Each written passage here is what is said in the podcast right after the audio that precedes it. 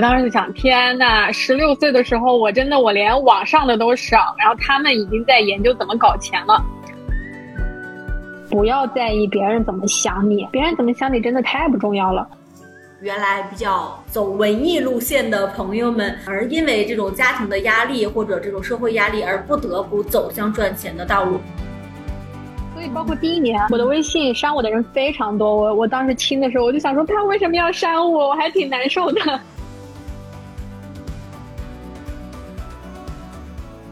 Hello，大家好，这里是艺人公司这个系列，邀请了身边认识的十几位好朋友，他们如何赚到年薪百万，以及如何开始赚钱之路的。啊，我们邀请了这个现在大热的播客“搞钱女孩”的主理人陈雪，然后来跟我们聊一聊她的个人成长经历和她的搞钱事业。那欢迎雪来给我们做个自我介绍吧。Hello，大家好，我就是把“搞钱”两个字刻在脑门上的，我是搞钱女孩陈雪。呃，雪还在做什么其他的事情吗？尤其以你最近为例。好，我最近的嗯，主要的项目是在做“搞钱女孩”这个频道，我们在采访了很多搞钱的女孩子们。另外，我个人呢，在研究怎么带着大家去打造赚钱基本功。所以就一直在研究钱和搞钱有关的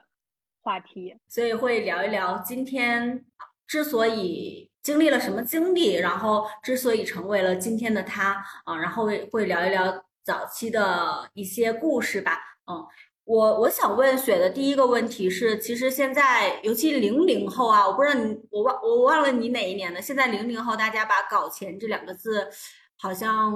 看得特别重，然后我自己是九零年的，会有各种各样的关于搞钱的羞耻心。一方面觉得，嗯，赚钱挺重要的，可以让我们的生活过得更好。然后另一方面，在选择所谓的热爱，然后或者甚至在朋友圈去表达一些自己的野心的时候，还是会有所忌惮。嗯，那选你的这个赚钱的动力，或者最开始的那个呃发动机是什么呢？嗯，很很想跟你聊一聊这个部分。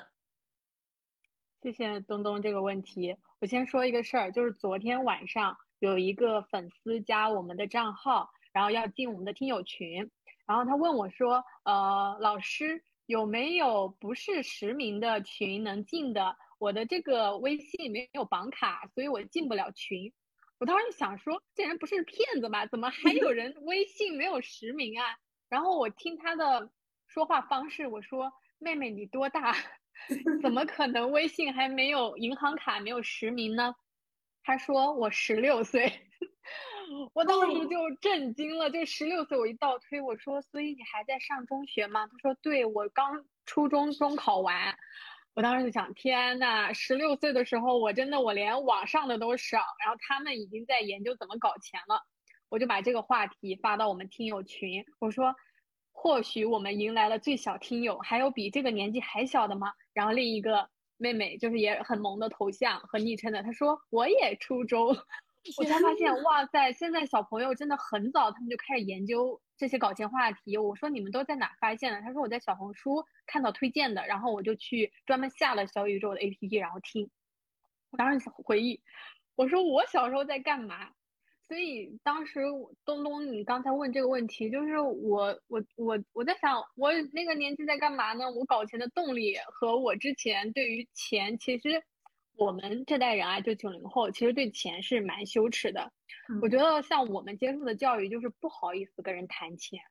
嗯，就我记得小时候啊，比如说父母或者邻居帮忙呃办事儿啊，或者买东西，然后对方会问多少钱。然后这个时候，我我我那个画面现在还在我印象里，就父母说：“哎呀哎呀，就很不好意思，就你你看着给。”然后甚至有的时候连可能连成本都没没要，就帮人办了事儿，然后连连连自己掏还贴钱进去。我我就真的对这个画面，我就觉得啊，还要自己贴钱，为什么说不好意思要钱呢？所以这个一直到我的成长后来的经历啊，就是比如说跟别人交流，然后或者说别人说。做这个东西，呃，怎么报价？对我来说，我就不好意思，我就觉得不好意思，怎么去跟人说收多少钱？嗯，我觉得对我来说，就是比如说，嗯，随手随手的事儿，啊，能办就办了，啊，但是其实我现在才觉得这些事情也是，呃用用了我的时间成本的，对吧？它都是有成本的，但我就不好意思谈钱，嗯，然后谈包括对钱比较有羞耻。我记得在前几年吧，就在我自由职业之前，我都很不擅长谈钱。我记得在我第一份工作转正的时候，我毕业的时候，不是老板会跟你有一个，呃，对话嘛，然后聊你之前实习的表现，然后说，哎，我们可以给你转正，然后最后一个问题是你对工资有什么要求？那个时候我当时就说，老板，你干嘛问我这个问题？我真的我不好意思报价，我我我的工资要多少钱？当然我也知道，就是同龄应届生他们都是多少工资。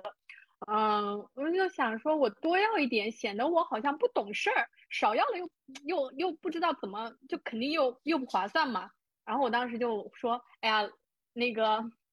老板，就我就说，就按公司规定就行。”当时我就这么回应的。后来后来我一直会想，我当时是不是没发挥好？我在包括。在知乎上啊，还有小红书，大家现在会在会在好多视频教你怎么样跟老板提涨薪。但在我的职场里，我是没有主动提过的，我都是等着老板发现我 很需要钱，然后他主动给我说，比如说我们一年 review 啊什么之类的，说给你呃有一个薪资的一个调整。所以我自己是没有主动的给自己争取过钱。然后还有，我记得在呃我在。大学后来刚毕业那几年，每年过年我都很喜欢出去玩嘛，就假期的时候。然后我记得我每一年冬天都在台湾过的，然后我就拉了一个代购群，就是说反正我都要去的，在那儿过过过冬天。然后你们需要什么东西，我可以帮你们代购。然后这样子的话，我就想说，好歹把我的机票钱赚回来嘛。嗯嗯。然后我到了那个地方，我就我也不知道大家需要什么，反正我就在查一些攻略，这个地方什么东西好买，嗯，价格是什么样。但我想说，我怎么报价呢？因为我首首先又涉及到汇率换算，然后另外一个呢，我要加价多少我才呃划算，我就很不好意思。后来我就给自己真的莫名其妙，不知道怎么就来了一个。利润率，我我在每一个原价的基础上加百分之七，现在想想就觉得很好笑，就是百分之七这种利润率，我我挣这个钱干嘛？非常辛苦，我就在那个免税店和那个美妆店里就拍每一个东西多少多少钱，哎，多什么规格，然后你们要哪种？大家在群里面回，哎，这个要一个，那个要一个，然后我就说这个是多少钱，然后给每个人收钱。真的，你想想百分之七的利润，我我我买一万块钱的货，我才挣多少钱？我真的连连一千块钱，就是连机票都挣不回来，然后还非常累，因为大包小包，包括像那个面膜就很重嘛。我就我记得我最最后一次干这个事情是我在提满整个箱子是。哎，一个行李箱是五十斤吧，二十五公斤好像是。我的行李箱就被这种东西装满了，我自己自己想买的东西都没有地方装，我就背在身上，然后所以带着一个随身的行李箱和一个托运的行李箱非常重，我就从呃那个时候还很穷嘛，然后还转机的，转机落地烟台，我要住一晚再回到北京，然后在烟台转机的时候。我就提着很重的行李箱，我又提不动，我就把我就摔了一跤，就摔到了尾椎骨。我当时坐在地上，我就起不来。我就想说，我就挣这点钱，然后我还这么辛苦，对，所以我觉得，嗯，在此之前，我对于钱都没有那么的好意思说，呃，会有一种赚钱羞耻、赚钱的羞耻感。嗯，但如果回归我我个人，我其实虽然很羞耻，但是我一直。做的事情也跟钱有关，嗯，就是我我我我包括我自己在复盘，就说，因为我们也老问嘉宾嘛，你觉得你赚钱的动力，你搞钱的这个源头来自于哪？有些人可能是家庭，有的人可能是他有一些呃物质的需求，他想搞钱。我后来就想研究我这些一直在搞钱的经历，我觉得第一个是我我很贪玩，从小就是我没有那么的。呃，规矩爱读书，我小时候就有很多稀奇古怪的想法，我非常贪玩。第二个事情就是我对数字其实很敏感，我我从小读书的时候，我语文非常差，我高考的时候语文就九十分，啊，然后但是我数学考了一百四十多，就是我从小对数学就非常敏感。另外还有一件事情就是，我想想，我是我从高中的时候，呃，有一件事情就是跟搞钱也有关系。我记得那个时候也是十六岁嘛，就我们那个时候互联网还没有那么的呃普及，而且那个时候高中的时高中的时间就是家长是不让你上网的，而且我们基本上从早到晚，周一到周六都在学校里，就一个星期只有半天的假，周日半天的假，所以大家的高中生活是挺枯燥的。然后那个时候我记得我第一次是不知道从哪儿，是应该在那个叫呃。九九图书城，我不知道你知不知道，就一个网上书店，类似那个时候的当当，就余秋雨办的一个线上书城。然后它的特点是它是邮寄，嗯，邮寄下单的模式，它给你寄一个小册子，都是当这个月我们有哪些书在做活动，都有些介绍，都是课外书嘛。我看到那个的时候，我就就是就有就真的非常像现在电视购物一样，你会看到一个小类目上面你想喜欢的哪些东西，那个时候你根本就没有见过。说还有这么多好玩的东西，然后我就买书，呃，买书完事儿了呢，我又是一个分享欲非常强的人，就是我我干什么我都会爱跟别人就是分享，然后我那些同学们他们也觉得哎，就有钱可以往花到其他的地方，他们就跟着我一起买，他们会在小册子上标记说我要这个这个这个，然后钱。收的现金，嗯，钱给你，然后我那个时候还要去银行把这笔钱存到我的卡里，打电话给这个单子上说我要买什么什么什么，然后他他统一的把这些单子寄给我。啊，那个时候我对于这种事情特别开心，就有种小老板的这种感觉。虽然我不赚钱，对吧？大家买什么报给我，我收钱，然后我再去汇款，那我就觉得这个事情太好玩了。然后每个月我就带着。我的同学，后来这个小册子就流传到其他班级，就整个年级的人都跟我买，就大家要什么就从这个班传到那个班。然后后来我就莫名其妙会发现，嗯，我收的钱会比那个我要汇出去的钱要多。我当时也不知道是为什么，后来我才查到是因为我买的太多了，我升级了，知道吧？我那个会员等级。就就就类似现在金卡白金卡了，然后有了这个升级之后，它就会打折，然后打折之后我就不需要汇那么多钱，就这个当时我在做这件事情的时候不知道的，所以那个时候我就挣到了一笔小外快，我当时觉得哇塞，这个太好玩了，所以这个就是我最早期的怎么怎么搞钱的一些呃路子，就是你利他。真的，他你满足需求，对，你就你就可以赚到钱。然后虽然这件事情的出发点我没有想要赚钱，但最后我就因为这件事情我就赚到钱了啊。对，所以嗯，在高中时期你就得到了这样的正向反馈，嗯，跟别人分享，然后去获取一些这样的，嗯，你可以称之为信息差吗？你现在回头看。其实也是信息差，嗯嗯，因为我看你早期的有一期节目，啊，你说其实前一百万还是我大概有这个印象，印象很深。他说，其实你说即使是现在赚前一百万，其实也是还是靠信息差赚钱的啊。那句话我印象非常深，因为现在知识 IP 这么横，这么横行霸道哈，然后我们有各种各样的这种信息，但是其实我觉得这几年。呃，讲信息差的越来越少了，因为它不像我们小时候，就是感觉那时候互联网那么那么不方便。现在互联网这么便捷，好像信息差赚钱是一个越来越弱的一个事情。但是你当时非常坚定的呃说了那句话，我印象非常非常深啊。然后刚才你这个故事，其实最开始的源头也感觉是这样的。嗯嗯，哎，那这儿有一个点，我想问你，就是。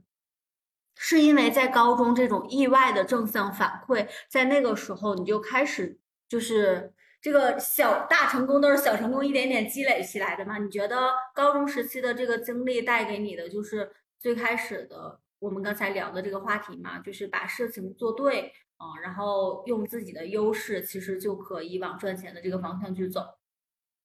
你后面有重复这条路吗？还是说其实你也去做别的了？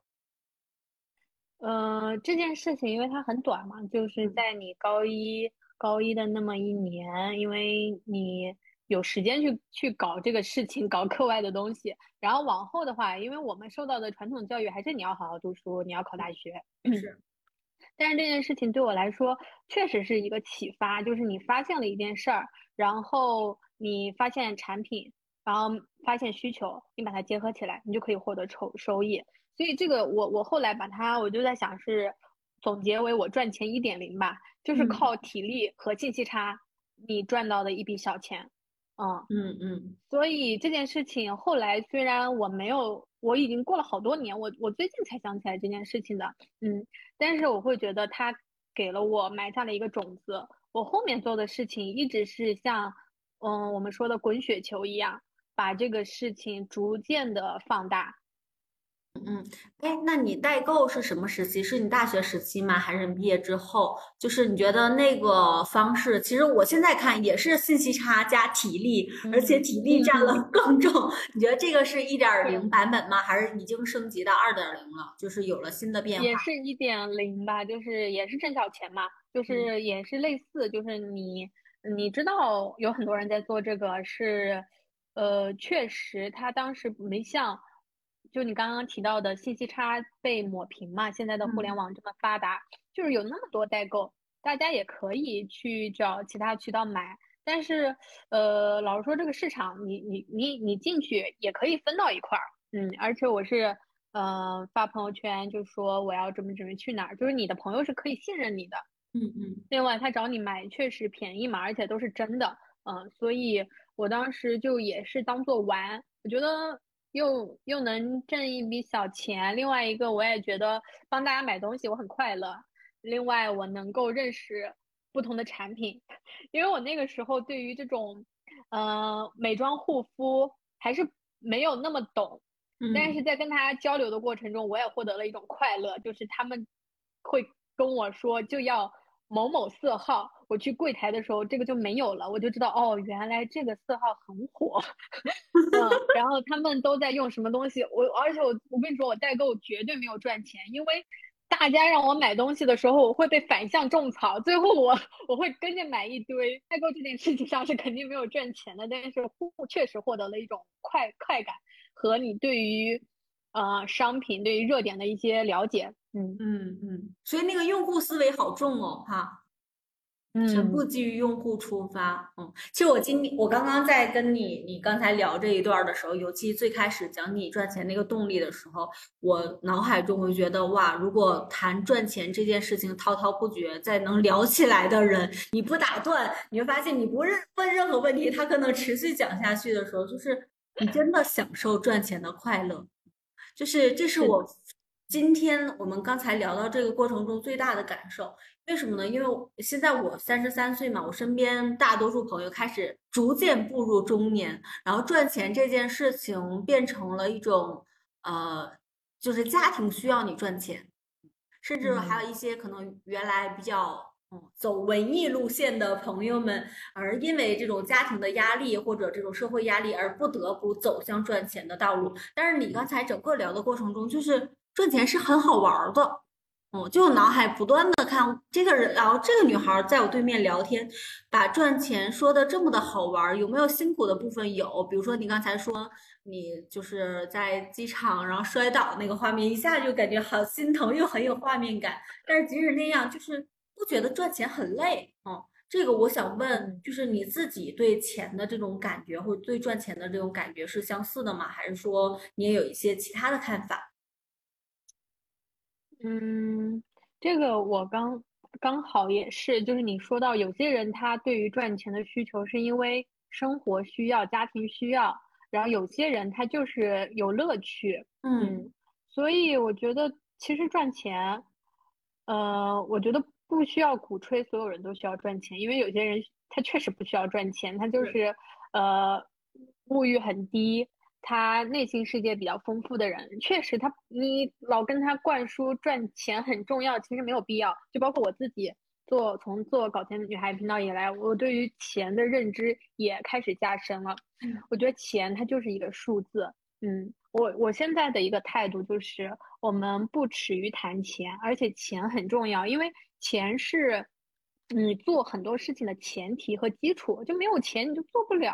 啊。但是你不能说我们说的就钻钱眼里，你就只想着钱，那样这个人的状态，我觉得是呃不好的。呃，你你会因为一些小事你就精神崩溃，或者是没有达到你的目标，你就呃失控了。我觉得这样不好。所以钱它只是一个数字。我我在跟朋友聊天的时候，前两天有一个呃刚裸刚辞职完，他做自己知识付费星球的一个朋友，啊，他跟我说他又谈了一个新的渠道帮他分销星球，我就我就觉得我可能要提醒一下他，我说你这个星球卖九十九块钱的星球，你的目标是多少？你想要赚做多少？做到多大？他说，嗯，他就说了。非常缥缈的一个数字，就是先说了几千，然后就说无上限，越多越好。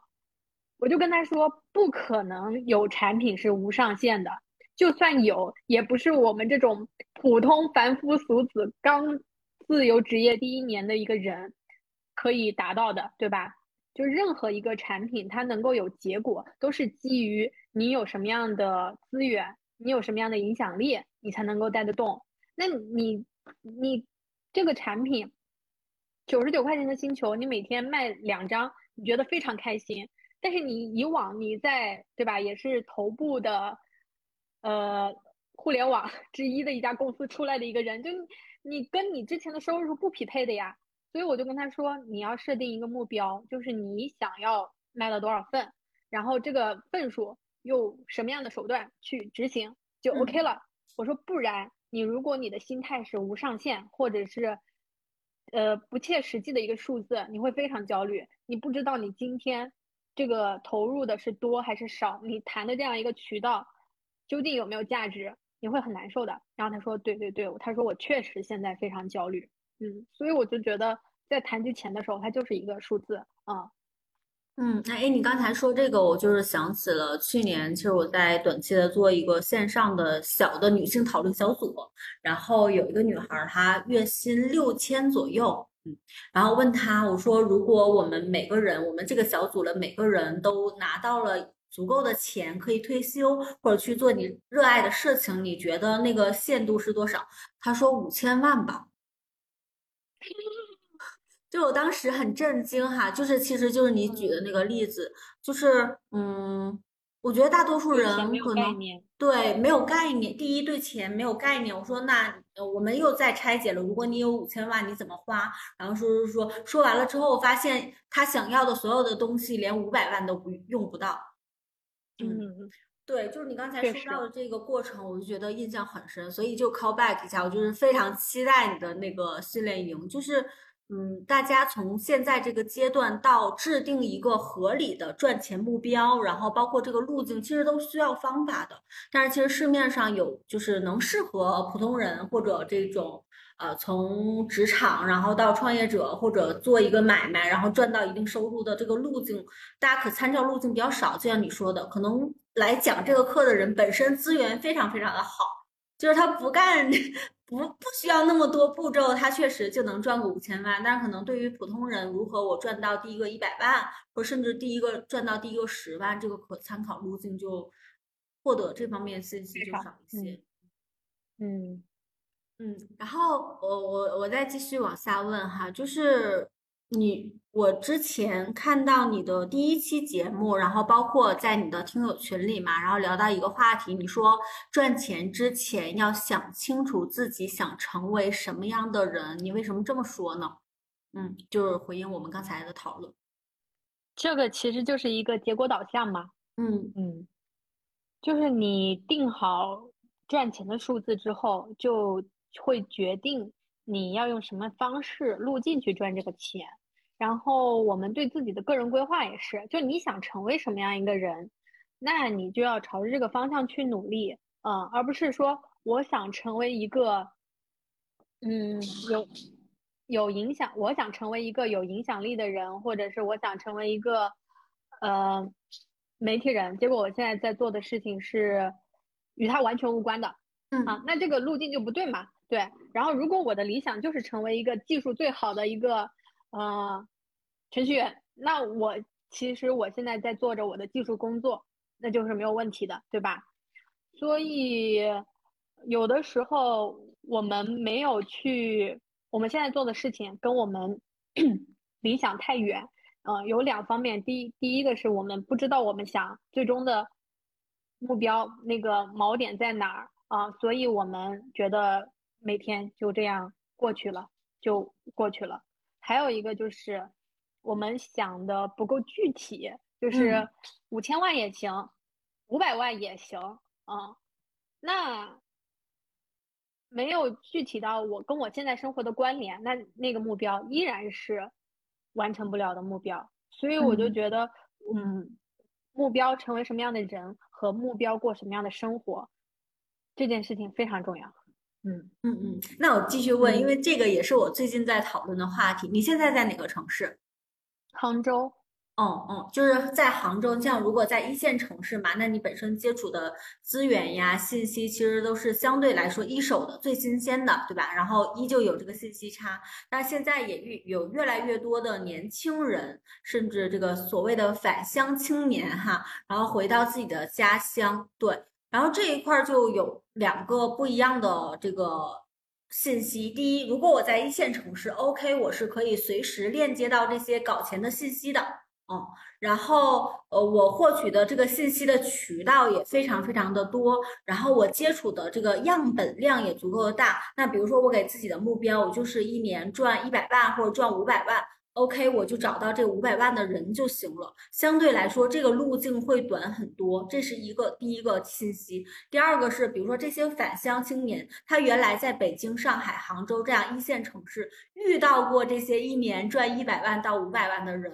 嗯，然后也能有这样的信息资源。但是他选择回到返乡之后，就是他的那个目标是需要再次调整的。那呃，得。的一个现实情况是，你见过了那个大的世界，而但是你又返回往后退了一步。这个时候，你觉得他们如何去定义到底想成为什么样的人呢？就是你的样本开始发生变化了，是，嗯，就是怎么样找自己的理想样本？对对对，是的，嗯，有些包括，呃，有些人会觉得我在大山里，我没有见过那么多。其实我昨天刚好正在想这个问题，嗯，我就是一个大山里的 女孩，我我出生的小县城有多小呢？有些人好像说自己在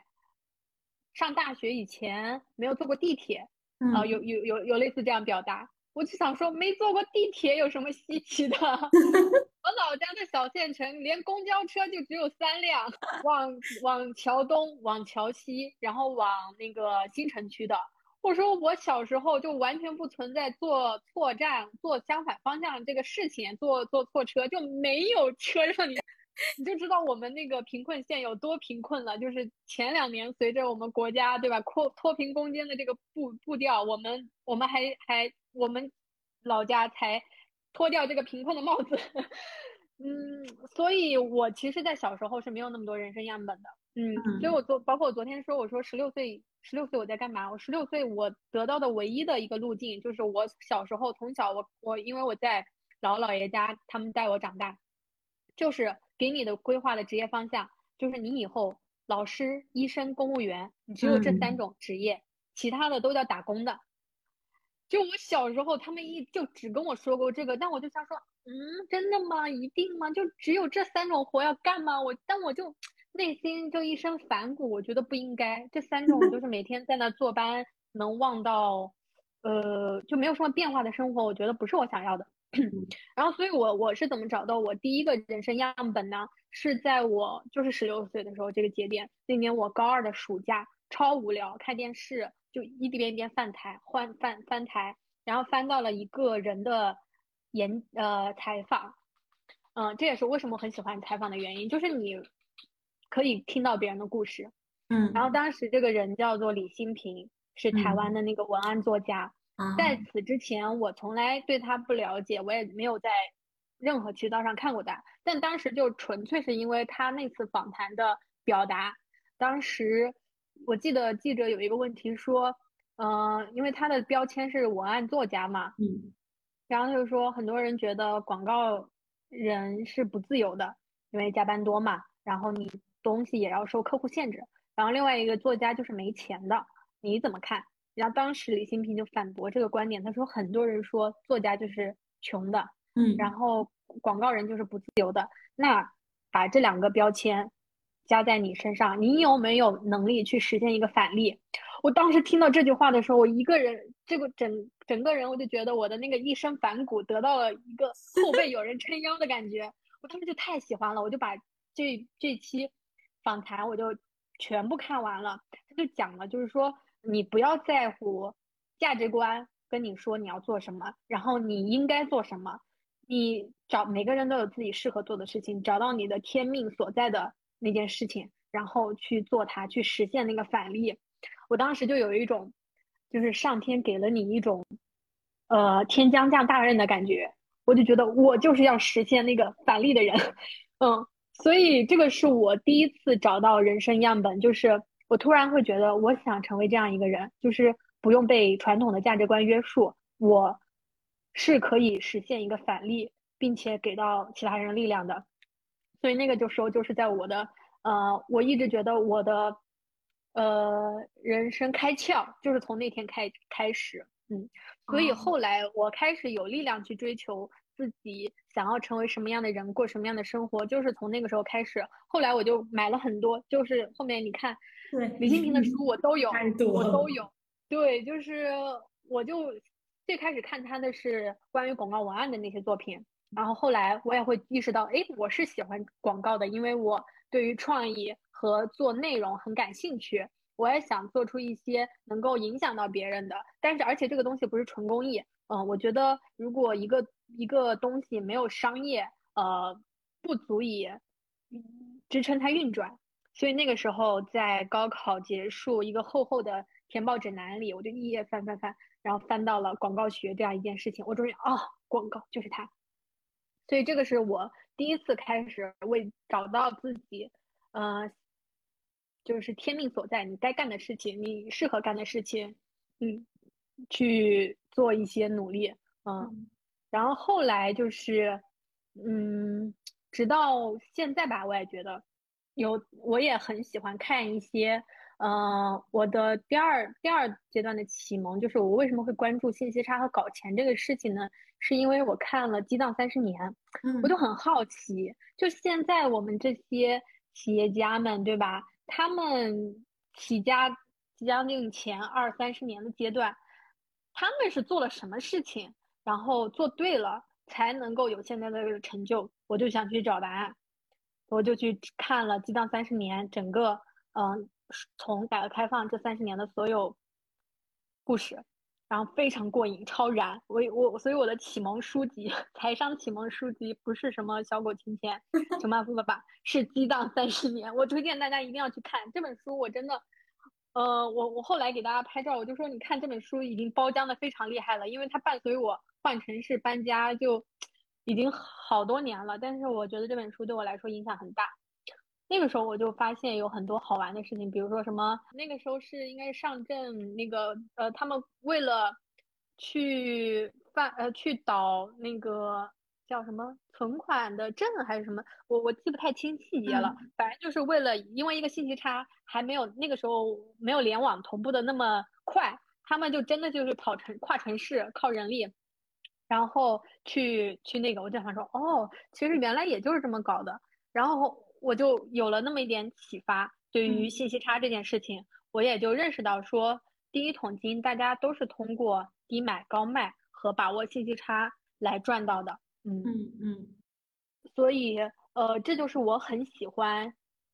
人生样本的问题。嗯，我觉得如果对于普通人来说，怎么找到自己的人生样本？第一件事情就是你可能要多看一些离你虽然很远，因为哪怕我们在回到县城小镇也好，对吧？或者是呃不在一线城市，但是互联网太发达了，我们现在靠呃小红书自媒体，然后。那个公众号能看到特别多的案例，呃，包括书里这些是比较远的，就是你能够看到别人是怎么做的。另外还有一个非常近的做法，就是加入一些社群，嗯，和一些圈子，因为老实说，嗯，那种人接触不到，就是 像李星云对吧？或者激荡三十年的那些就很难复制，它只能对你来说是一个参考性。但是现在因为呃，我们在小红书上从一万粉到十万粉到到百万粉都是真实的，而且你可能有机会能够接触到的。对，然后像一些社群，跟赚钱有关的，跟兴趣有关的，你只要付费啊，免费的也有。对你付费，你就能找筛选掉一部分人。嗯，就包括我和东东认识，是因为在呃思思的星球里嘛。那这个星球里都是一群又又积极又优质，然后又擅长在研究赚赚钱的一群女孩子们。那你就能见到很多人。那我就知道，哎，东东他他是这样一个转型，从 IP 经纪人对吧？然后他现在还做了一些不同的事情，然后包括其他的女孩子们，就样本太多了。嗯，包括我们搞钱女孩也是。就是我，我也是在去找这些样本。就是有人做，有人可以做跨境，有人可以在呃海外做 保险，有人可以对一边做宝妈一边做快团团，就有太多这样的案例了啊！如果你觉得你找不到，那就上网，肯定能找到。嗯嗯，哎雪，刚才聊这个话题，我特别有感触，就是给到非常实操的方法，真的就是。混社群，我们用了“混”这个词，就是你不一定说，尤其你早期真的就是混社群以及多看信息源。那这儿我再前置一个条件，就是刚好我因为这两天在北京嘛，然后前天嗯，老黄黄小灿去采访一个企业家，然后那个女孩儿，那个女性嘛，嗯，她是富二代创业，然后采访的过程中呢，就是她觉得嗯。第一，她不觉得是富二代，因为她的圈子都是这样的。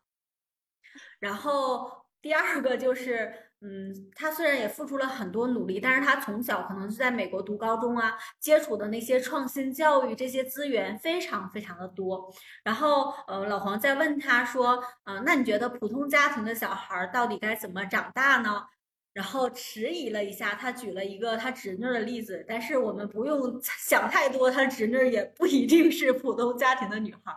嗯，就是那天那个采访，围观了整个采访，我感受非常深刻的一点是，嗯，有时候即使这个世界给了我们一份标准答案，但是对于很多普通女孩来说，可能连上场的机会都没有。那一天感受非常非常的深，关于这一点。那对于再回过头来，刚才雪提到了，就是你也是贫困县的这样的环境中出来的。其实，呃，能找到榜样人物，找到对标，找到社群，其实已经是一个结果了。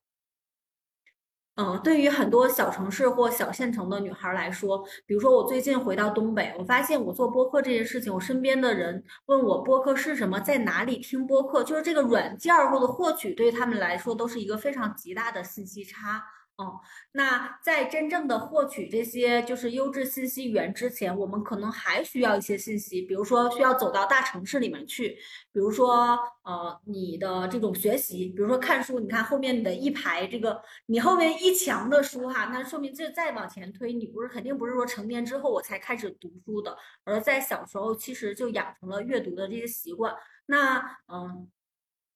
即使是比如说现在我们三十岁。开始向外探索，在找到，在我有能力或者有信息找到这些社群，找到这些榜样人物之前，你觉得还有哪些核心能力是在我们当下的那个环境里，或者在小城市里是可以做的？嗯，比如举个例子，学习能力哈，那这是一个核心，还有一些其他的吗？我们再往前拆，再前置一点点，可能我的答案就是走出去。嗯，我能认识今天认识你，认识思思，认识身边这些人，是因为我离开了我的城市，然后在各个城市里不断的去探索呀，然后包括花钱，对吧？花钱找对的师傅，啊，方方面面路径，那走出去是我的答案。那雪对你来说呢？那个答案是什么？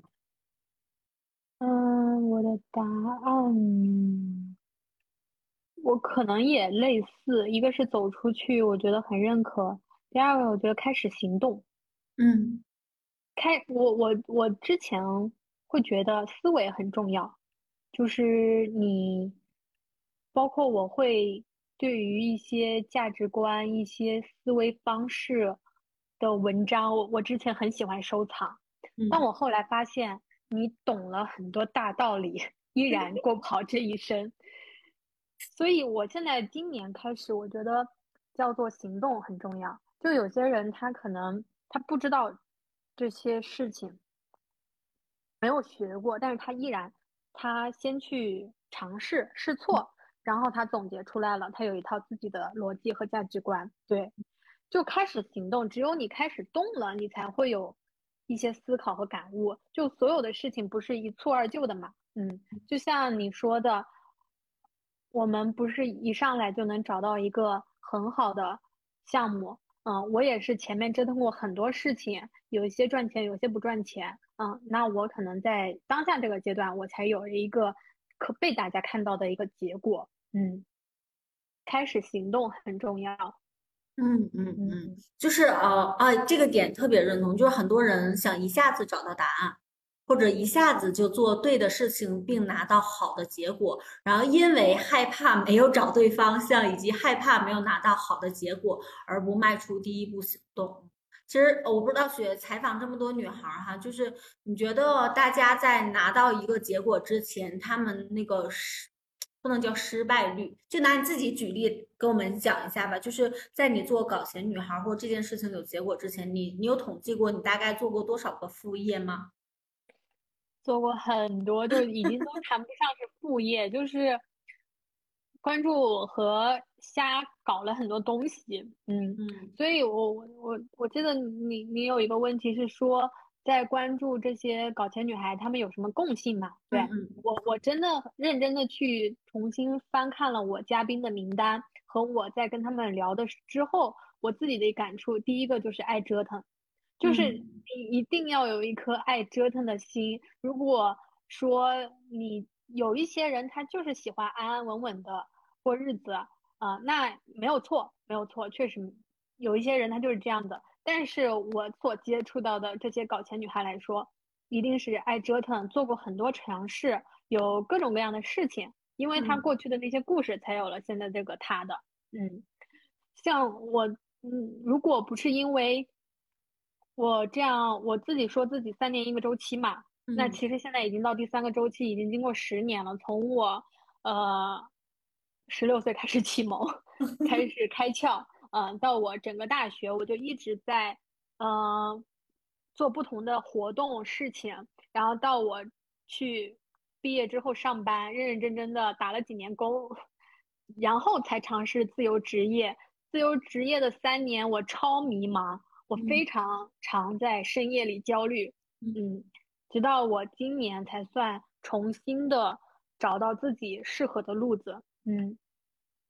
哎，那我对你非常好奇，有一个最开始的点哈，就是嗯，作为从就是贫困县那个环境中呃成长出来的女孩，第一，你有没有尝试过撕掉这个标签？就是在你。就是探索这个过程中，它是不是你曾经努力的一个动力呢？还是说，其实你根本不在意？不在意，我没有这个标签。这个标签是我 我为了这次对方便大家认识我，然后我专门给自己贴的。因为虽然我们那个我我确实小地方出来啊，不是不是一。连四三线城市都算不，四线对我专门去查了，四线城市的小县城。但是老实说，你家庭条件也正常，然后父母没有亏欠过你什么，所以没有这方面的呃，觉得我很家庭的一些问题让我对于金钱极度渴望也没有。嗯，对，只是说我确实，嗯，比如说。我在上大学之后，发现有一个专业叫编导。嗯，呃，我我后来发现，哎呀，这才是我真正爱干的事情，就是你又能学制作，然后你又能够去完成很多作品。就我很，我现在不擅长的事情就是，我就是一个文科生，你懂，你知道吧？然后 我很多制作的东西我都不懂，但我其实很羡慕那种能力，就是你自己可以生产。嗯，所以我就想说，如果我在在我高考的那个年纪啊，就是你只有一个选择，就是学学文还是学理，然后成绩不好的去学画画，大家会这种思维定式。那那个时候我根本不知道，其实，在你高中的时候，你还有一条路子，艺考艺考除了考美术、考考音乐以外，你还能学编导哦。所以，所以其实确实是，嗯，信息你的可选择性没有那么多。嗯嗯嗯嗯，这是一个劣势。嗯嗯，那第二个问题啊，就因为很好笑的点是，嗯，大家最近采访，每个人都要。编点自己的故事，不叫编，就是重新去看见自己的故事，然后在故事的过程中贴一些标签。但我跟你聊天有一个很有意思的感觉，就是你虽然是文科生，但我个人感觉你非常理性化思考。嗯嗯，对，就是挺明显的。然后包括你，你讲你语文考九十分，然后数学考一百，是刚及格。我文综也是刚及格。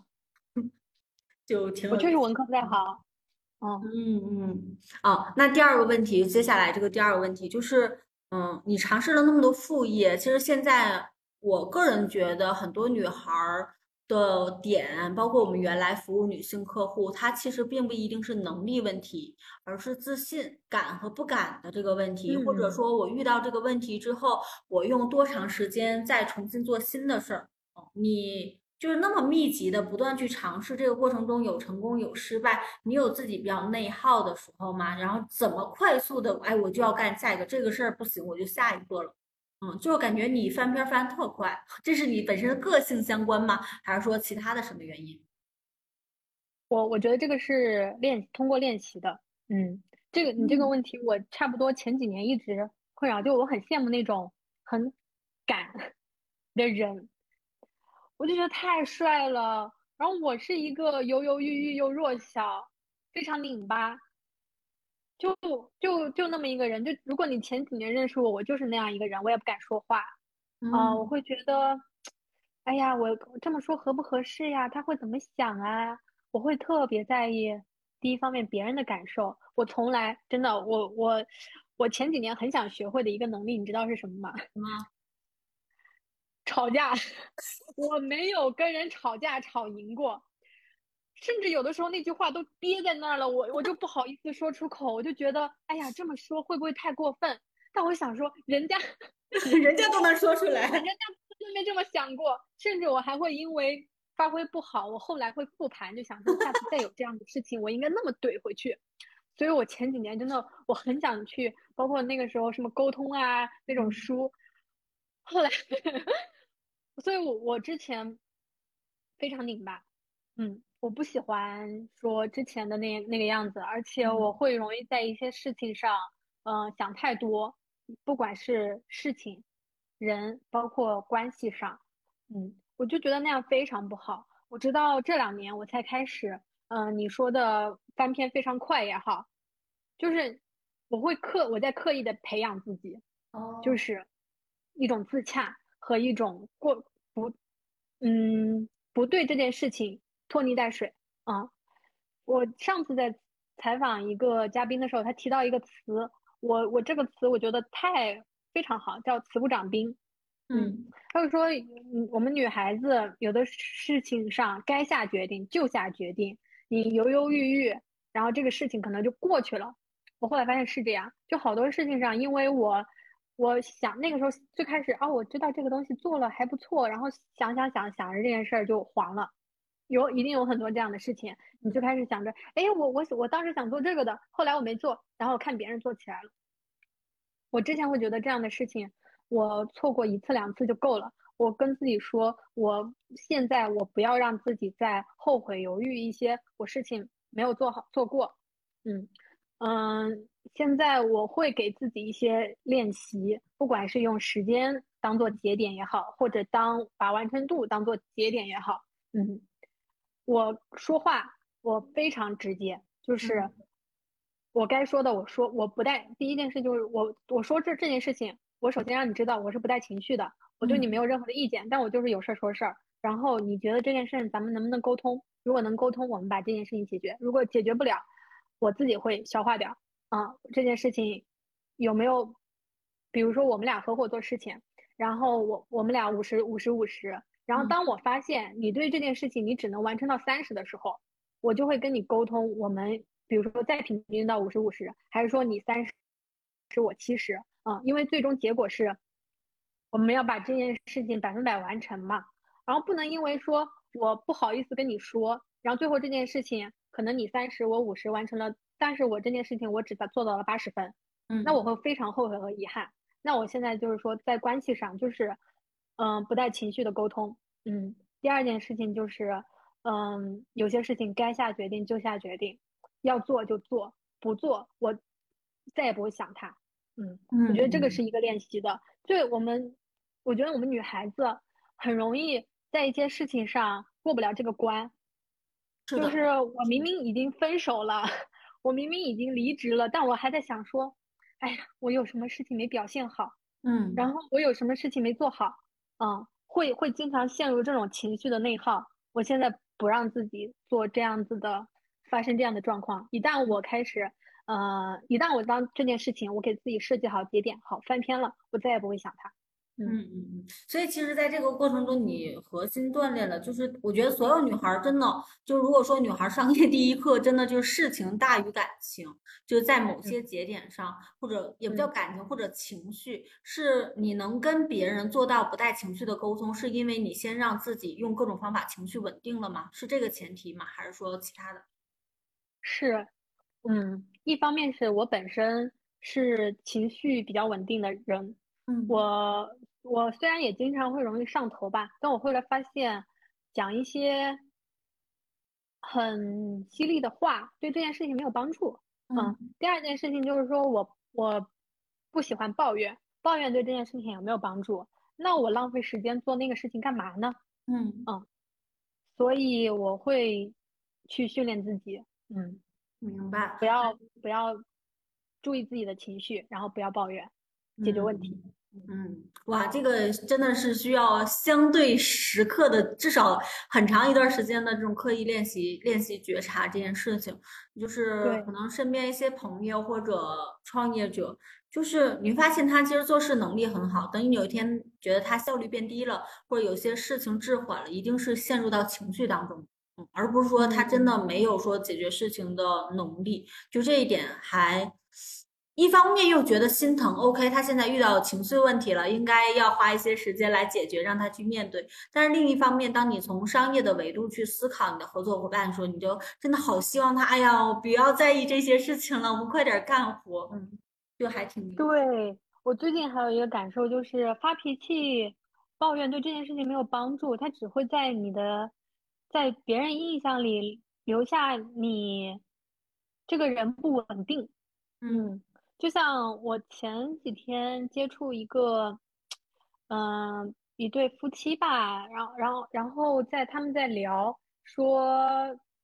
女生容易在呃说放一些狠话，就类似就是分手、离婚这种这种这种嗯话，嗯，然后其实这种话说出口是很伤人的嘛，对吧？我们自己也都会感觉到，或者我们本身没有这个意思，但我们说出口了，会让一些事情无法挽回，嗯。然后我在和另外一个人合作的时候，我也发现，就是他有有他会经常发发脾气，嗯，其实这个事情老实说无伤大雅，嗯，但是因为老实说最近这个画面出现的频繁之后，你会在对另一另一其他人的心里面留下印象的，不管是另一半也好，还是你的合作方，就会觉得你怎么情绪 失控了，嗯。所以那这个事情出现，它就是会减分。这个事情是，就是说印象深刻，大家不会忘记它的。所以还是要提醒自己，就嗯确实需要刻意练习。比如说，你看我后面这个，你可能看不到，我我家里会贴一些标签嗯啊，就比如说我最近刚贴的一个就不抱怨，嗯，有些东西你提醒自己先。你会提醒自己，嗯嗯。哎，你是一个你属于高敏感的人吗？还是说其实你没有这些我特？高敏，我特高敏，特高敏吗？我我我是我是有有我是两方面，就我又有一种钝感，对，比如说我对一些因为我语文不好嘛，我对于一些人说话，他表达的什么意思，我我不懂，所以我小时候做阅读理解我真的超差。然后有一些人人情世故上啊，什么，嗯，就是那不是有一句话，就是如果一些父母家庭他是呃从事就是当官的，他们小孩也会比较机灵嘛。那我从小跟老人长大的，我也不懂这些事情。所以在职场啊，和当时我记得在我大学学生会的时候，一些关系我我搞不懂的，就是别人话里有话，我根本就不懂。嗯，但我又有一种就是我，呃，内心其实挺敏感的，就是比如说在一些集体里，我能够觉察到一些人他需要什么样的帮助，或者是他的情绪有变化。嗯，另外一些我会把一些很小的事情放大，就是想很多层，就是想说，哎，他这个话是老板这句话是不是这个意思啊？然后自己。嗯，所以是这个高敏导致我非常内耗。我我我现在觉得这个敏感对我来，我是我的一种特征。嗯。但是看把你的特征放在哪方面上，我把我一旦真的我我感受到我把我的敏感放在关系上，不管是亲密关系还是人际关系上，我就死了。就我能把一些小小的事情放大放大放大，就是你为什么不懂呢？你。不懂我呢，然后你你为什么不理我？然后是不是不爱了？对，但是如果我把我的这个心思细腻放在做事上，做我自己的事业内容也好，我能把一些东西设计的很好，就是大家没有想到的小的细节，我能够想好。嗯，所以每一个特质它都有正反面，看怎么发挥。嗯嗯，把它应用在正确的场景里，就变成长处了。嗯，那刚才嗯，刚才你提到，其实你自由职业的前三年。其实今年才对于你来说，事业到了一个转折期。那前三年其实有一个漫长的探索过程。你觉得在这个过程当中，除了你自己一些，比如说对自由的追求之外，哈，就是有没有哪些让你觉得，哎呀，好想放弃那样的时刻？就真的想放弃到不行，只是说你自己因为各种原因坚持下来的。你你是怎么把那些至暗时刻走过来的呢？就是挺好奇，因为你现在给人的感觉就是。就是爽文大女主的爽感，是不是？大家听你的节目，然后包括你自己拿到的一个结果，包括现在你串台一些播客，受到越来越多的人的关注。哦，那我在想说，在此之前呢，就是乌云密布的那个时刻，是经历了哪些吗？嗯，有，我其实，在自由的前三年还挺难熬的，我一直就是反复的让自己陷入一种焦虑和自我否定。时常一种氛围，就我自由职业第一年是一九年，那个时候我裸辞，一九年四月裸辞的嘛，从一从新东方 品牌，然后市场部离职，然后开始做导爷这个事儿，嗯，那最开始你肯定是比较膨胀的呀，就是，嗯，我想我要我要搞钱了，然后天天都在研究什么，就有有什么热度炒鞋呀。茅台呀，这种东西，然后第，然后至暗时刻就是你会经经历，比如说亏钱，亏钱你在上班的时候你不会亏钱的，你你亏钱你能亏多少呢？嗯，但是那个时候是因为做项目，先会亏掉，第一个卡点是亏掉了将近前半年的收入吧，反正亏的挺多的，导致我对这件事情没信心，就是我操我赚。我说我的，对，我是说，我辛辛苦苦赚小钱，然后一亏就亏个大的，太难受了。当时我都差点准备回去上班了，但我想不行，我说怎么能这样灰灰灰溜溜的去上班呢？因为我这个人还是很要强的，我会有一种死磕，就是如果在这件事情上我没有过关，我没有做好，我是不会放过自己的。嗯，就。我就重新的，就是休息了一下，就继续想说，我在这里亏掉的，我就要赚更多，我就要更努力、更勤奋，嗯，起得更早，这样。其实，嗯，我发现物质的至暗时刻倒是还好去解决的，因为，嗯，你重新去树立你的目标。当时我就是会有唯一目标嘛，嗯，我我当时给自己。我我离职的时候的工资才一万一万多块钱啊，那个时候我毕业的第应该是第三年吧，对我我那时候薪水才一万多，呃，一年才挣十几万，那个时候我就在想，说我什么时候才能实现什么年薪三五十万啊，对吧？嗯嗯，我发现太远了，我就我当时算那个涨幅，我说我得调几次工资，然后年终 bonus 公司得给我发多少，我才能拿到这个数字？我说太远了，我说搏搏一搏，我就裸辞了，开始做导爷。我就说我这一年给自己设定一个目标，就挣三十万。嗯，所以当时所有的目标就是我的眼里只有这个数字，就是我就是要达到这个数字，我其他的什么我都可以不管不顾。嗯，然后在大概从四月份到十一月份的时候，就所以四五六七八九十十，也就十十个月的时间吧。对我在十一月的时候我就实现了这个目标，我当时挣了四十万，当时就觉得巨爽，就是嗯，只要你锁定核核心目标到底是什么，你做这件事情最开始的预预目标到底是什么，那你就可以让自己挺过，挺一挺，就咬牙再坚持一下，挺过去。第二个至暗呢，是在于有经历一些让我觉得很难受的是经历一些人性，我觉得那个是让我更难受的。嗯，第一个像是一些，因为你做的是。呃，倒爷的生意你犯不了，免不了跟人有交易嘛。嗯嗯，那个时候你会发现一些熟悉的朋友啊，或者怎么怎么样，大家在谈到钱的时候变得不可爱了，那个是让我很难受的。后来我就真的就是自己去消化，嗯，这是一方面。第二个是说别人对你的眼光，嗯，就那个时候你想我多，我多就是有光环嘛，对吧？就是你一直会大家会觉得哇你。好积极的一个小女孩，不管是之前的领导啊，或者长辈啊，或者一些朋友们啊，合作方们，因为一个特别积极的小女孩，还热爱生活，然后一直在，对吧？那么在我在头部的广告行业 for A，然后在教育公司也是，就是你天天跟着公公司活动，可以到处出差，然后见的都是对很牛的人，然后你突然在在朋友圈。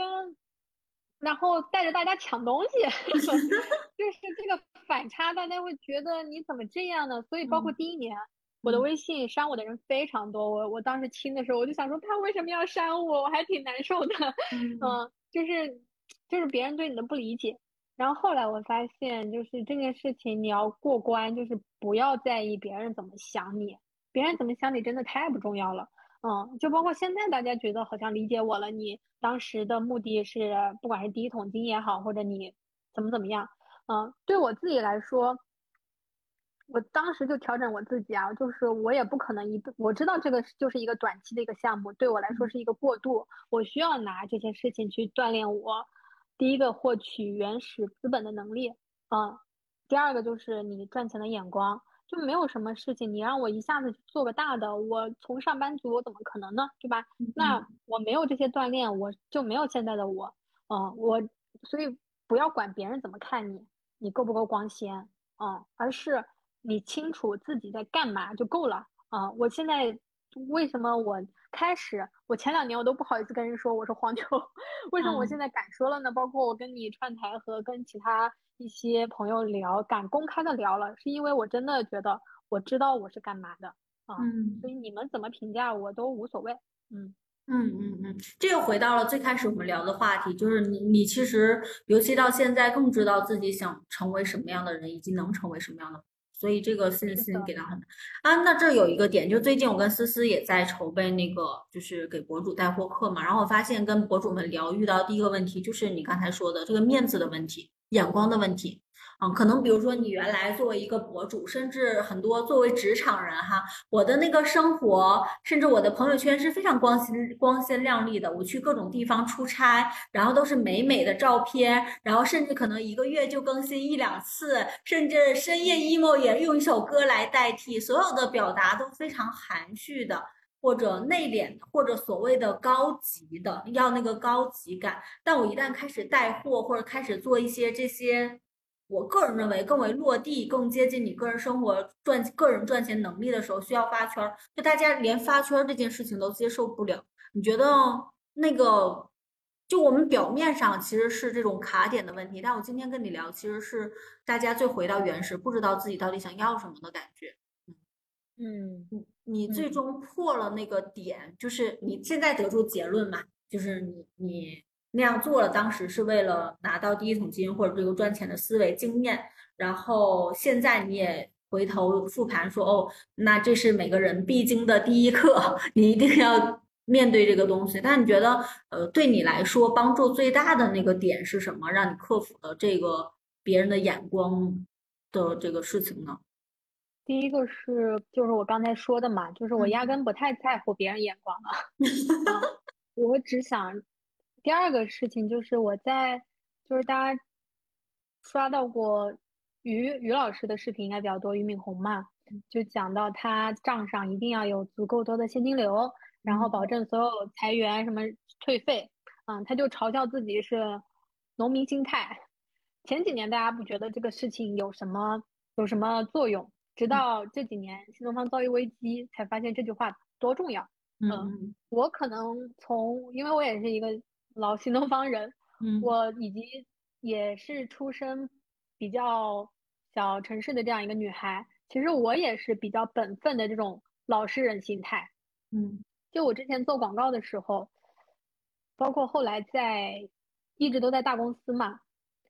我会觉得对于这种光环，我非常的虚。嗯，就是所有的你做的案子，就只要最后做复盘那个总结的时候都是过亿曝光，我真的不知道过亿曝光啥有啥用，就是有咋了就就反正最后所有数据怼上去一定是过亿曝光，我就觉得这事儿我很纳闷，然后我就觉得我我这个事情其实让我挺恐慌的，你我我没有，我觉得我没有实力去认领这个东西。嗯，就像有些人他可能会习惯拿公司光环给自己加加持，但是我就一个挺老实人心态，我想说我干嘛了呀？我天天就是 brief 客户的 brief 交给创意，然后创意做出来的东西交给 producer 去制制作，我说我干啥了呀？我我感觉我找不到我在这中间发挥的价值，我就觉得团队在那儿，公司在那儿，资源在那儿，这些东西放在那儿，你你投放个垃圾它都能过于曝光，那你的价值在哪儿？所以我在当时。一九年离职的时候，我记得我发了一条朋友圈。我上次回过来看，我现在觉得那个时候也是代表了我的心态。我当时说的是离开大公司光环，需要想想要找到自己的能力。嗯，我特别非常想要那种脚踏实地的感觉。就像有的时候我们会觉得说，嗯，在大公司的时候，我觉得那段经历啊，就是你的脚不着地，你是飘在天上的啊。但是当我自己做事的时候，我会有一种我做出来的这一点事儿啊，都是我自己从打地基到一砖一瓦去加上来的。嗯嗯嗯。所以当大家会很多，就是你说到，包括思思也经常提到嘛，嗯，博博主修，大家不愿意发朋友圈和卖货这个事情，就在我的价值观看来，就是。你做了这个事情，你就是应该有结果的，你就是应该，嗯，要卖东西，卖东西有转化。对你接了个商务，对，就我们最近也开始接接商了嘛。我就觉得，你虽然你收的是刊例，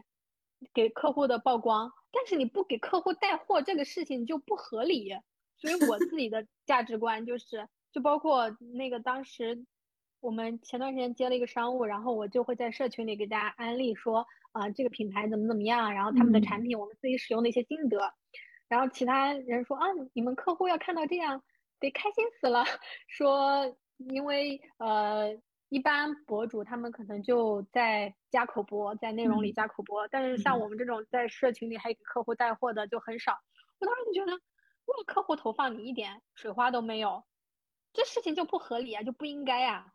有一刚才有一个点特别触动我，你讲的时候就想鼓掌。点是很多人其实会容易被 fancy 的生活或者大厂大厂的光环所围绕。这两年其实我们服务很多这种大厂离职人，然后因为前两天采访小马鱼，他也说，其实职场高薪是陷阱。那是平台的这种，不管是风口或者什么资源，让你拿到这高薪，但是你真的你值年薪百万吗？不一定嗯，所以大家都干更赞同个体经济嘛，包括你现在在做小马玉，就觉得啊，我今天的这个堡垒，哪怕它再小，都是我靠自己一砖一瓦做起来的。这个信心是，就是绝对是自己给自己的，因为这样情况下，你不管做什么事情，跟谁在一起，以及在哪里，那个实力是长在自己身上的。是的，这个我就非常认同。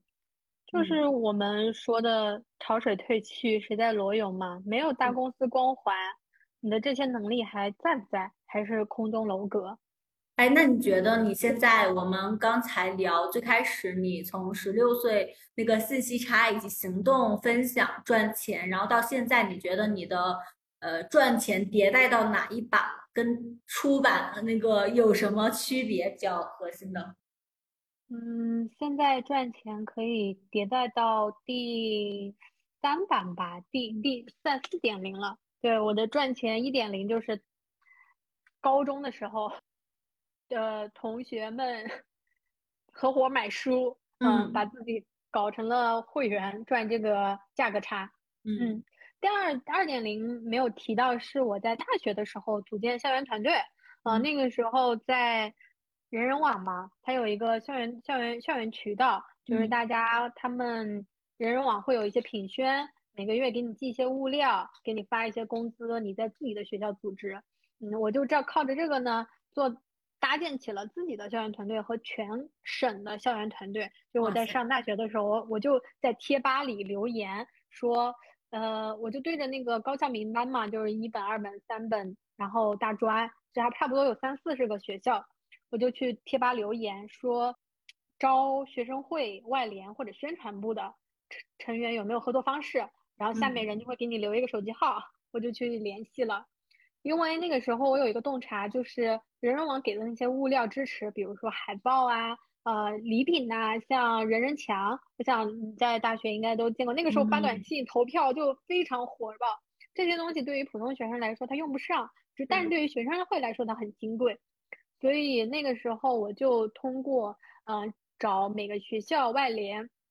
和宣传的这样一个联系方式，组建起了一个呃覆盖省内的一个高校的一个团队。那我既然有团队了，我接的活儿就不仅仅是做人人网的这个宣传了，然后包括当时有很多品牌，像我们那个时候写方案会就是会讲说啊什么全国高校什么歌手大赛啊什么什么之类的，那这些事儿交给谁去执行呢？那你肯定还要对接每个学校落地的嘛，对吧？比如说我今天想在呃这个学校，我想在这个省我去铺，嗯，我去赞助十场校歌赛，那找谁？你去一个个谈学校吗？你很难的，但你找我就行了。你找我，我会给你覆盖这些学校。你要什么反馈？视频也好，图文也好，还有什么什么反馈，我能给你做好。对，然后这个就是我当时在大学时候。赚钱的由由来，就那个时候我我可以说我在大学的时候还也比较有钱，就是通过做活动，我就赚到了挺多的钱。到大三的时候，我就呃有小有存款，我就还不跟家里要生活费，有自信的，我就想着，嗯，我去去去北京就去实习了嘛。我大四的时候，我还以为我会过上比较滋润的生活，结果发现没有。当我交完。押一付三，再加一个月中介费 的房租之后，我发现我的积蓄就所剩无几，就就 对，这是我当时通过在大学时候的赚钱的一个尝试，就是我从一个执行者啊，我最开始靠体力和信息差赚钱嘛，但是我后来发现，我从一个执行者变成一个团队的管理者，我就可以有一个多元的一个收入了，嗯。再后来就是我从一九年通过炒鞋这件事情发现，呃，一些市场的热度是可以变现的嘛，嗯，那我就嗯通过社群的方法，然后让自己在这三年的时间里，通过这个生意有了一个赚钱系统，赚到了自己的第一桶金，嗯，所以这个是我一通过嗯这这这几年的事情，然后发现的。然后，那我觉得我现在赚钱是到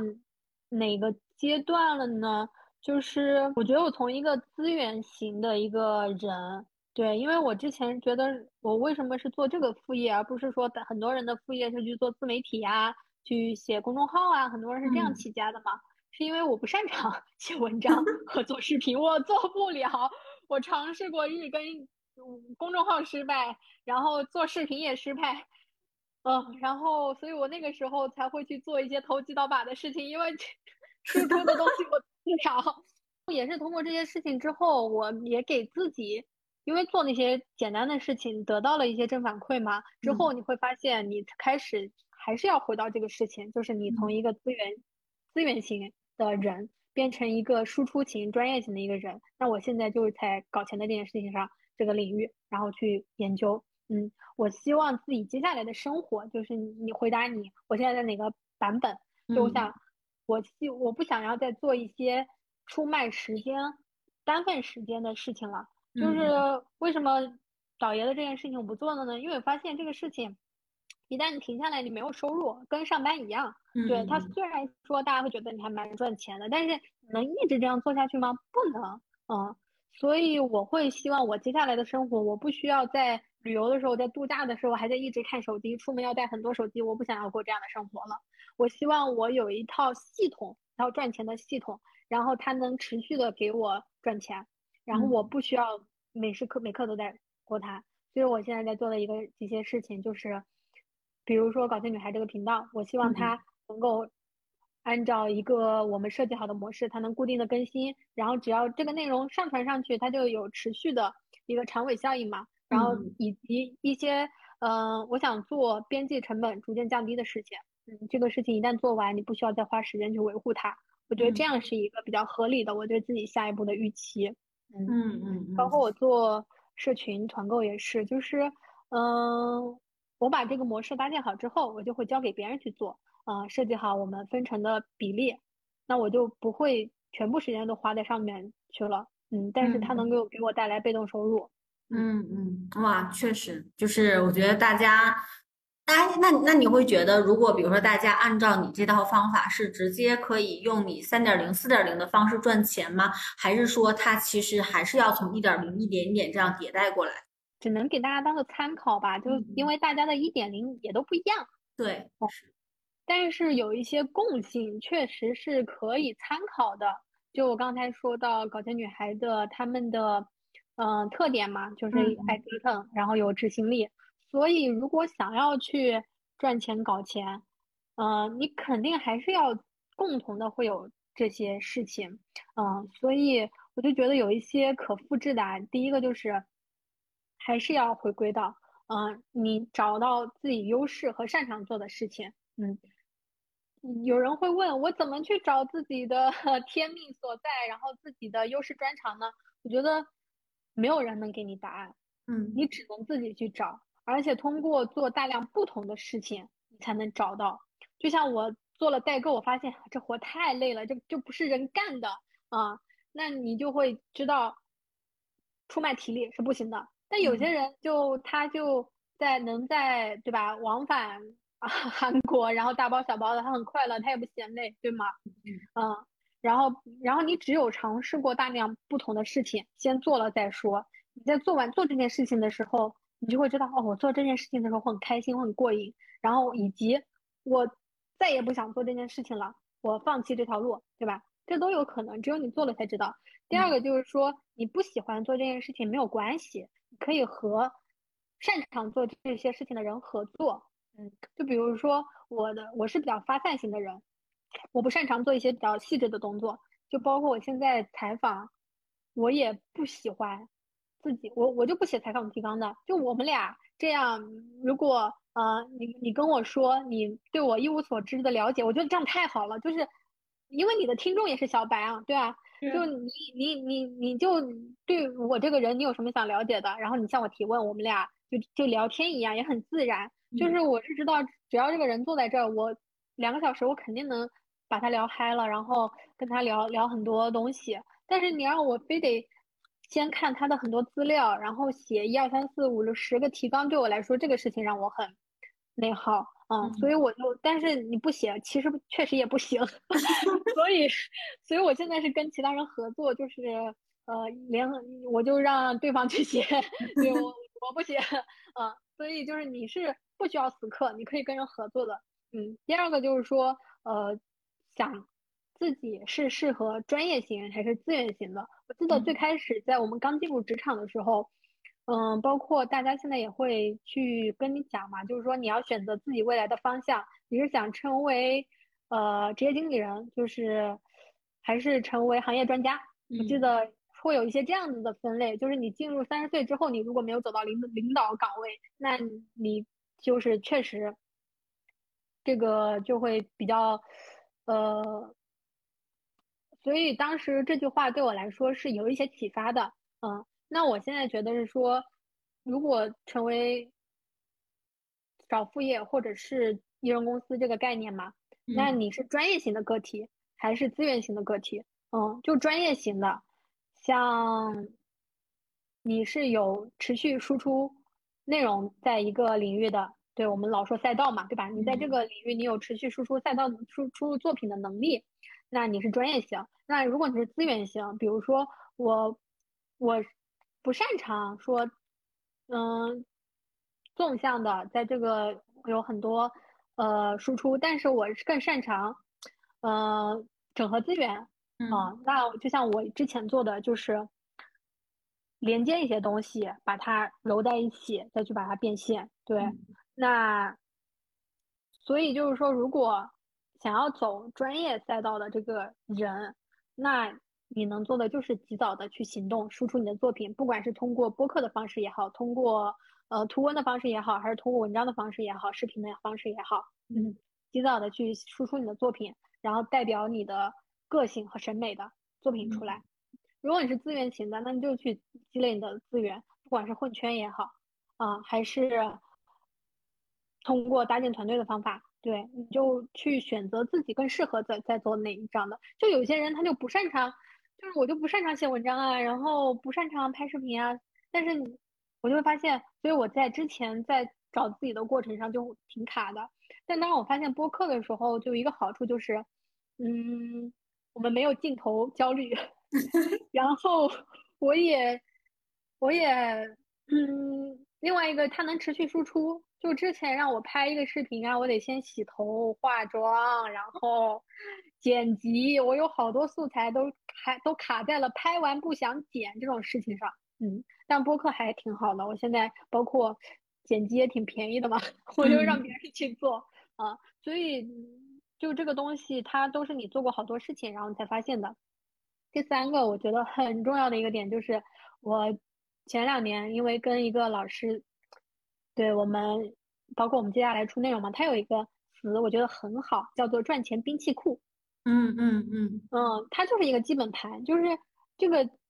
这个库里有你收藏的很多东西，它可能是项目，有可能是经验，有可能是一些能力，对。所以你就是要多听多看，然后多收集这些赚钱项目，并且你做了去实践了复盘了，嗯，然后从中间迭代，然后形成你的一个库。当我发现我的库里，我现在能做一些，比如说呃低买高卖的事情。我我当时，比如说我现在在，即使我不做导演的生意，我发现大家在发什么东西的时候，我也会去看看这个东西的报价，对，然后以以它有没有